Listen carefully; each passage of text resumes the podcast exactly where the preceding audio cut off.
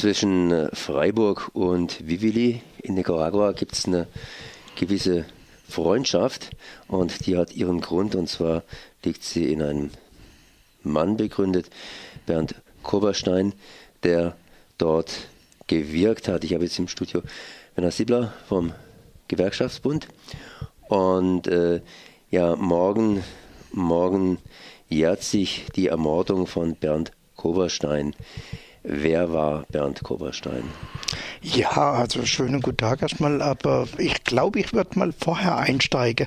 Nicht Bernd Koberstein war der eigentliche Begründer, sondern Tonio Pflaum, der ja drei Jahre vor dem Bernd Koberstein in Vivili war und kurz nach der Revolution in Nicaragua, im Norden Nicaraguas, wo die Bedingungen sehr schwierig waren und Tonio Pflaum als Arzt hat damals im Prinzip die Idee entwickelt, diese Region braucht dringend sauberes Wasser, damit die Menschen da nicht an Erkrankungen im Prinzip zugrunde gehen, die ansonsten relativ leicht auszuschalten waren.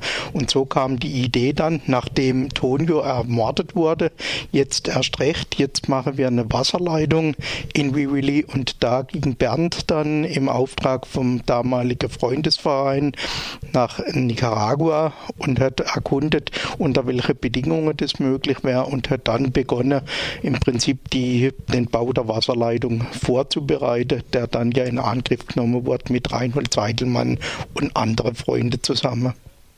Wie war die Situation damals in Nicaragua? Warum ist man da hingegangen, außer dass man helfen wollte? Also Nicaragua war das Land mit dieser grauenhaften Somoza-Diktatur über 50 Jahre. Die Familie Somoza dieses Land ziemlich grausam regiert und die Bevölkerung war total verarmt. Und nach der Revolution 79 gab es nicht nur in Deutschland, sondern in viele Länder der Welt die Hoffnung, dass jetzt in diesem Nicaragua eine neue Gesellschaftsordnung errichtet wird wird, die auch tatsächlich ja, den Träumen, die überall vorhanden waren, nach was anderem und natürlich auch nach was, was dieser US-Regierung entgegengesetzt war, auch dort äh, stattfinden soll. Und deswegen gab es aus vielen Ländern der Welt Solidaritätsprojekte, also Menschen, die hingegangen sind. Es gab auch viele Gewerkschaftsprojekte, also die IG Metall hat Projekte gehabt in Nicaragua, die Deutsche Postgewerkschaft hat Projekte gehabt, auch die ÖTV. Also es gab eine recht breite Geschichte über linke Bewegungen, über Gewerkschaften, aber auch christliche äh, Bewegungen, die dort dann versucht haben, auf verschiedenste Art und Weise zu helfen. Und zu dem Zeitpunkt, wo Bernd, er ist ja nicht allein ermordet wurde, mit ihm zusammen war auf dieser Fahrt auch noch ein Kollege, ein Freund aus der Schweiz, ein äh, Franzose, ein Niederländer und ein äh, junger Mann aus Nicaragua. Also es waren ja fünf, die auf dem Auto gesessen sind, was dann von den Kontras beschossen wurde und alle dann auch hinterrücks ermordet wurde. Warum sind sie ermordet worden? War das ein gezielter Anschlag oder ist es einfach so passiert, hätte jedem Auto passieren können und natürlich den Insassen des Autos? Na gut, das, darüber gibt es natürlich immer noch Spekulationen. War es direkt gerichtet auf die äh, Internationalisten, die da im Einsatz waren, oder war es möglicherweise gerichtet auf den Anibal Rodriguez, der damalige Militärkommandant von der FSLN in der Region Nord-Nicaragua?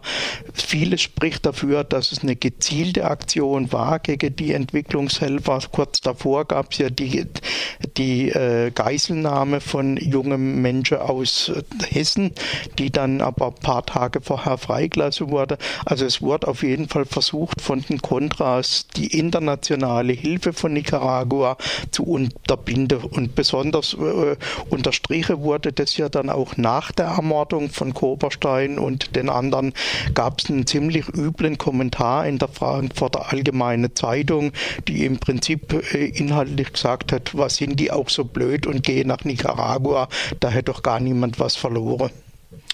Was ist später passiert? Haben es die Kontras geschafft? Die Kontras haben genau dieses Ziel nicht erreicht. Falls das das Ziel gewesen sein sollte, haben sie das Gegenteil erreicht, weil die Unterstützung wurde danach erst noch vielfältiger. Also die Wasserleitung wurde gebaut und zwei, drei Jahre danach auch eröffnet. Sie steht heute, sie trägt den Namen ja von Bernd Koperstein. Es gibt ganz viele Projekte. Also wenn ich hier im Studio sitze. Ich saß auch schon in Radio Kelambe in Mann, also in, in Wiveli und vieles hier erinnert an das Studio dort. Auch das ist im Prinzip ein Ergebnis der Solidaritätshilfe. Wir haben in Wiveli ganz viele Projekte über Häuserbau, über Ökologieprojekte, über weitere Wasserprojekte, über Hilfe für Schülerinnen und Schüler. Also es ist so gewesen, dass die also Unterstützung nach Bernds Tod eher weiter zugenommen hat. Machen wir ganz einfach große Schritte, gehen wir langsam in die heutige Zeit hinein. Wie ist denn die heutige Situation so in Nicaragua zu beschreiben? Und natürlich auch Umgebung. Ich meine, das ist ja Mittelamerika. Ja, also die Situation ist natürlich eine völlig andere 30 Jahre später, aber sie ist immer noch sehr widersprüchlich. Also Viwili und die Menschen dort fühlen sich auch immer noch abgehängt von der Entwicklung. Auch also wenn man im Süden Nicaraguas ist, in Managua oder Granada oder selbst in Matagalpa ist die Welt eine völlig andere wie in Viwili. Die wichtigste Straße, die eigentlich dahin führt, ist immer noch nicht so ausgebaut, dass man innerhalb kürzerer Zeit hinkommt.